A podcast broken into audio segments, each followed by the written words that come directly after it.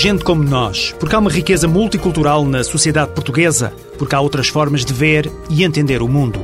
Aos domingos, sempre a esta hora, há gente como nós. Mais diversidade, melhor humanidade foi o lema desta semana que terminou, em que se celebrou o Dia Mundial da Diversidade Cultural para o Diálogo e o Desenvolvimento. O ACIDI, Alto Comissariado para a Imigração e Diálogo Intercultural, promoveu várias iniciativas que já a seguir vamos enumerar. A diversidade musical chega ao programa através do som da Instável Orquestra, um projeto que vamos conhecer melhor neste Gente Como Nós.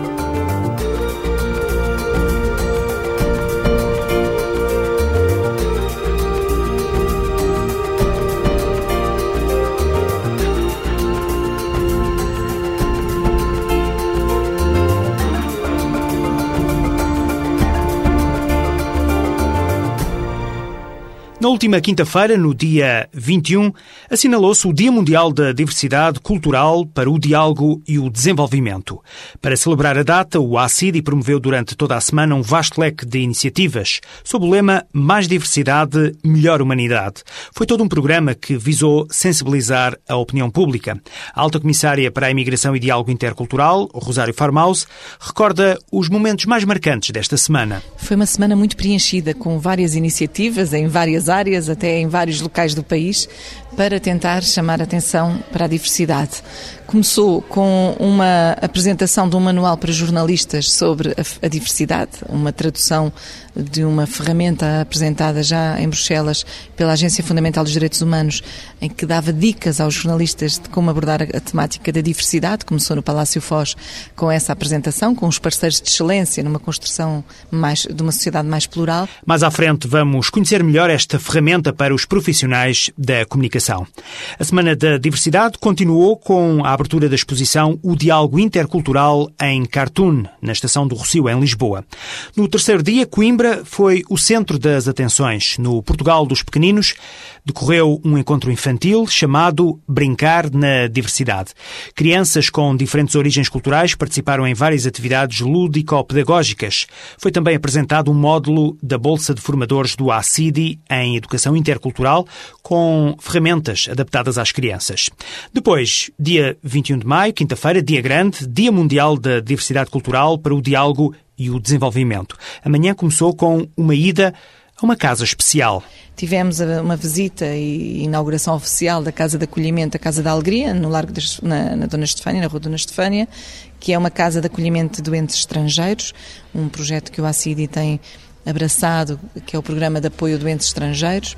Tivemos também a apresentação do livro branco do Diálogo Intercultural Viver Juntos em Igual Dignidade, que é uma parceria entre o Centro Norte-Sul, a Aliança das Civilizações e o ACID, com o, o, apoio da Assembleia da República, eh, e onde esteve também presente quer o alto representante da Aliança das Civilizações, o Dr. Jorge Sampaio, quer o Sr. Ministro da Presidência, para além de muitos outros. Sexta-feira encerrou com chave de ouro, com a apresentação da coletânea Portugal Percursos de Interculturalidade. Foi no Padrão dos Descobrimentos, em Lisboa, uma coletânea eh, produzida pelo o CEPCEP, Centro de Estudos Povos e Culturas de Expressão Portuguesa da Universidade Católica, e que em quatro volumes nos trilha o, o, caminho de Portugal eh, de, ao nível da interculturalidade. Nos retrata a história de um Portugal intercultural que foi o passado que é o presente e que vai ser o futuro. Retomamos agora o tema que abriu esta semana da diversidade. Para promover as boas práticas dos jornalistas nas questões interculturais, foi lançada uma ferramenta para a diversidade. Rui Lavaredas foi o jornalista do Gente Como Nós que acompanhou esta iniciativa. A importância dos meios de comunicação social portugueses para a promoção da multiculturalidade esteve em discussão durante a sessão de lançamento da ferramenta para a diversidade. A alta comissária para a imigração e diálogo intercultural explica como nasceu este projeto surgiu de um conjunto de jornalistas a nível europeu que se resolveu juntar e durante uma série de anos estudar a forma como as minorias eram tratadas nos mídia para poder tirar conclusões e para poder arranjar esta ferramenta de dicas de como trabalhar a diversidade. Foi muito interessante a sua apresentação porque ao ter jornalistas eles próprios a comentarem a ferramenta, também nos ajuda a ver o lado de lá. E nós muitas vezes uh, tentamos uh, culpar os mídia por, pela forma como tratam as notícias, pela forma como, como abordam esta temática, mas esquecemos também o que é o lado lá, o que por vezes é difícil de encontrar outro tipo de fontes, outro tipo de, de, de forma de abordar a notícia e, portanto, foi muito interessante podermos ver uh, a mesma ferramenta dos dois lados, do lado de quem quer muito que seja utilizada pelos jornalistas, que seja o lado do Alto Comissariado, mas também dos próprios jornalistas que aqui puderam uh, refletir e puderam dar a conhecer aquilo que são as suas dificuldades também. Uh, não só, muitas vezes, o tempo limitado que têm, mas isso, como foi bem afirmado, não é a desculpa um, para tudo, mas por vezes a dificuldade tem em encontrar outras fontes de notícia e por isso a forma como a notícia já chega até, até eles já vem mais ou menos formatada e eles apenas a reproduzem. Esta ferramenta para a diversidade divide-se em duas partes. A primeira consiste num conjunto de certos de notícias. Na segunda parte surgem as ideias e as sugestões que podem ser adaptadas pelos jornalistas. O projeto lançado no Palácio Foz, em Lisboa, foi apresentado pelo jurista da Comissão para a Igualdade e contra a Discriminação Racial, Gonçalo Moita. Nós esperamos uma adesão grande da parte da, da comunidade jornalística em relação a este documento hoje divulgado, que eh, os pode levar a repensar, por exemplo, as fontes, a origem das fontes, eh, as imagens que transmitem, eh, os testemunhos que vão buscar, no fundo, a própria especialização e a habilitação das pessoas que falam sobre determinados assuntos, a parte técnica, as músicas são postas de fundo para dramatizar mais ou menos uma, uma determinada imagem e, e portanto, desde que todos estes componentes eh, sejam tidos em consideração e sejam levados a sério, o que nós acreditamos que acontecerá, julgamos que seguramente é, é dada uma imagem mais clara e mais verdadeira das várias comunidades que compõem Portugal e, nesse sentido, melhorará seguramente o panorama jornalístico português. José Alberto Carvalho, diretor de programas da RTP, foi um dos convidados a analisar este novo projeto colocado à disposição dos mídia. É convidar os jornalistas a refletir sobre, que é uma coisa que eles fazem pouco e depois, quando refletem, têm dificuldades em, ok, eu já refleti, isto é, é óbvio que é este o sentido, mas eh, e agora, não é? Está aqui um comunicado da polícia a dizer que eles são todos de um país qualquer, e o que é que eu faço? Ignoro essa informação ou não ignoro? E é aqui que o critério e a prática colidem. Não é? Porque ele acaba por fazer aquilo que está habituado a fazer mais depressa do que aquilo que ele racionalmente acha que deve ser feito porque fica sempre com a sensação de que está a ser preconceituoso em relação a si próprio. Que é, não, eu agora se não disser isto, se eu não disser que eles são da nacionalidade X ou Y, eu estou a ser preconceituoso, uh, estou a ser politicamente correto em excesso, por exemplo. Não, isto é um elemento factual, porque, é, quer dizer, não, isto não é interpretação nenhuma, isto não é opinião, é um elemento factual, quer dizer, eles são do país A ou do país B, são do país B, são do país B, isto é factual. É? Portanto, tem esta defesa que, de acordo com os manuais do jornalismo, é uma, uma garantia. E, portanto, ele, opta pelo comportamento habitual em detrimento de um comportamento de ruptura, não é? Porque não houve a reflexão suficiente, nem o tempo suficiente, ou a discussão suficiente para incorporar as práticas, para incorporar os conceitos nas práticas. Kátia Hernandes, coordenadora do programa Nós, da RTP2, chamou a atenção das dificuldades na sensibilização dos jornalistas para as questões da diversidade. Participando nestas reuniões, às vezes acontece isso, que tanto o entusiasmo não, nestas reuniões internacionais de jornalistas eh, em fazer, em dizer, em fazer, que depois, ao voltar ao dia a dia nas redações, ao pouco tempo que se tem, é muito complicado continuar esse trabalho que se faz. E realmente às vezes é pena porque é muito difícil. Há duas semanas estive também em Sevilha com o Conselho da Europa, em um encontro com jornalistas jovens de toda a Europa. Eram 40 jornalistas que trabalharam em quatro grupos diferentes e coordenei o de multimédia, foi uma experiência muito engraçada. E, e, era uma experiência muito interessante no sentido que se fala e parece que não acontece nada, mas no final acontece. Todos estes jovens jornalistas que tivemos de trabalhar em equipa a produzir peças sobre discriminação durante um dia, que era uma labor titânica, no final foi muito interessante porque todos começamos a olhar o mesmo tema desde diferentes perspectivas em uma realidade completamente alheia a, nosso dia a dia. Diretor adjunto do Diário de Notícias e coordenador do grupo de reflexão sobre a temática da imigração nos mídia, Rui Hortelão também esteve na sessão e abordou a imagem que os mídia constroem sobre os estrangeiros, imigrantes ou indivíduos pertencentes a outras etnias ou religiões. Eu tenho algumas dúvidas e vejo isso mesmo da própria da minha redação normalmente não há, ainda não há uma, uma uma prática generalizada de integrar a informação referente a, por exemplo, imigração altamente qualificada ou, que, ou económica, etc., que vem e que está hoje presente em Portugal, e normalmente, para nós, esse tipo de, de, de informação não é considerada como imigração. Ou seja, imigração, o conceito de imigração fica reduzido simplesmente àquela franja, é? ou àquele, ao grupo da minoria étnica, de, de, das minorias e a, a problemáticas com dificuldades económicas, etc, etc.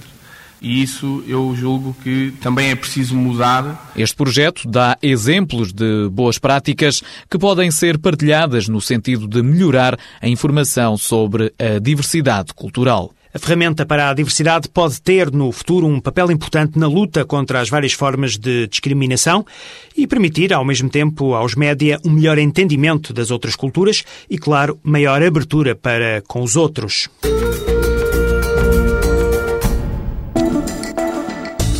Nos Centros Nacionais de Apoio ao Imigrante pode encontrar o Serviço de Estrangeiros e Fronteiras, a Segurança Social, a Autoridade para as Condições do Trabalho, o Ministério da Saúde, o Ministério da Educação e a Conservatória dos Registros Centrais. Pode ainda encontrar apoio nos gabinetes especializados criados pelo ACIDI relativamente a temáticas como apoio jurídico, reagrupamento familiar, apoio social, apoio ao consumidor, habitação e emprego. Visite o CNAI e encontre no mesmo espaço e numa mesma visita soluções em diversas áreas relacionadas com a sua integração em Portugal. Fale com os mediadores socioculturais, muitos dos quais também são imigrantes, que saberão dar-lhe a melhor resposta. Para saber mais, ligue para a linha SOS Imigrante 808 257 257 ou visite o site do ACIDI www.acidi.gov.pt. Agora música neste Gente Como Nós.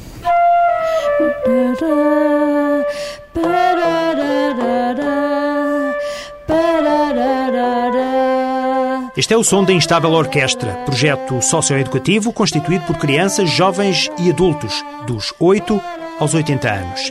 A diversidade musical e visual é grande. São usados instrumentos musicais produzidos a partir de materiais reciclados, mas ao mesmo tempo também são usados instrumentos convencionais. Aqui todos constroem relações com a música, cada um à sua maneira. Lisete da Costa é a coordenadora deste projeto. Esta orquestra nasce de uma proposta uh, no âmbito do Festival Internacional de Teatro de Rua Imaginários, que, que, lançou o desafio à própria autarquia com quem organiza o festival de se poder formar um grupo uh, de de, de, miúdos e de pessoas na freguesia de Fiães que quisessem uh, uh, participar neste projeto. A Instável Orquestra teve origens na freguesia de Fiães. Nós fomos conhecê-la em Santa Maria da Feira, na Casa do Povo. Dorinda, Daniela e Ivan representam as diferentes faixas etárias que fazem parte desta orquestra. Na escola havia na música entregar um papel para ver uma orquestra e eu gostei e então disse ao meu pai, oh pai, eu quero ir para a orquestra e o meu pai deixou quando cheguei à orquestra, gostei muito. Era muito animada, conheci novos amigos. Então eu, eu disse sempre ao meu pai: oh, pai, eu quero, eu quero andar na orquestra. Eu entrei por uma brincadeira. Eu, como gosto assim de, certas aventuras, também vou e eu entro. entro na, nessas coisas porque eu, por acaso, foi para ver. Mas comecei a gostar e é até hoje. Há um ano que a gente anda nisto. Eu na orquestra troco flauta transversal mas ajudo os pequeninos, o que houve num ensaio, eles tinham lá as flautas de bisel. Então eu também sei tocar flauta de bisel e perguntei, então vocês também não querem tocar? E as músicas mais simples, que não têm muitos sonidos nem nada, eu comecei-lhes a ensinar. Então há uns pequeninos, que o Ibai assim, e eu ensinei-lhes a tocar flauta de bisa. Eles já sabiam, mas eu ensinei-lhes as músicas daqui. E gosto de ensinar, de, ajudar os meus colegas, os que vêm para aqui novos e assim, ensiná-los a, aprender as músicas e, e ajudá-los tudo no que, eles forem, no que for preciso. A multiculturalidade também faz parte da orquestra. O maestro é sérvio, chama-se Alexander Karik, é o coordenador artístico. O projeto é um projeto socioeducativo que pretende envolver diferentes eh, grupos e convivermos todos em, conjunto, num diálogo musical. Porque achamos também que a, a música, eh, nós podemos comunicar uns com os outros, podemos trabalhar, começou da área social, entendo que há, há as competências sociais, eh, educativas, até mesmo profissionais, temos alguns jovens que, também temos que ter uma perspectiva de, da sua própria integração, que através destas metodologias mais artísticas, que nós apelidamos de educação pela arte, são formas de trabalharmos com eles. A Instável Orquestra nasceu em fevereiro do ano passado. Todas as composições musicais foram inventadas nas sessões de improvisação e prometem animar as salas de espetáculo de norte a sul do país. Ele cria um desenho para ficar sozinho. O desenho que ele queria era uma ovelhinha. Tarararara, tarararara, tarararara, tarararara. A fechar este Gente Como Nós, deixamos algumas sugestões agora nos próximos minutos. Hoje, relembro, é a última oportunidade de poder viajar através dos tons e sabores do islamismo em Mértola, ou seja, no Alentejo. Este festival, que já vai na quinta edição, recupera as vivências daquela vila alentejana quando era capital de um reino islâmico nos séculos XVI e XVII. Há cor espalhada pelas ruas, cantam-se melodias de outras gentes, cheiros de incensos e ervas estão a invadir por estes dias Mértola, mas hoje já disse, é o último dia deste festival. As calças de gangue e as roupas ocidentais misturam-se com as vestes do norte da África. As ruas enchem-se de vendedores marroquinos e egípcios que transportam aromas e tradições árabes, lembrando o que em tempos foi Al-Andalus. Os sons e a dança do ventre, conjugados com o tradicional canto alentejano, preenchem a animação deste festival islâmico de Mértola que vai terminar mais logo. Amanhã é o Dia de África. Em Portugal, a data é celebrada em vários pontos do país. Por exemplo, na Zona Centro, o município de Ancião promove um serão de conversas em torno das experiências e recordações de quem viveu ou quem ainda vive em África. Será um espaço de diálogo aberto. Ao mesmo tempo, há também uma exposição intitulada Memórias de África, também da responsabilidade do município de Ancião. Esta mostra pode ser vista no Centro de Interpretação Ambiental do Rio Nabão até 14 de junho. Ainda no centro do país, Coimbra também se associa às comemorações do Dia da África. A Casa Municipal da Cultura acolhe a exposição Penteados Tradicionais Angolanos. São trabalhos da pintora Helena Justino que estarão expostos até ao final deste mês.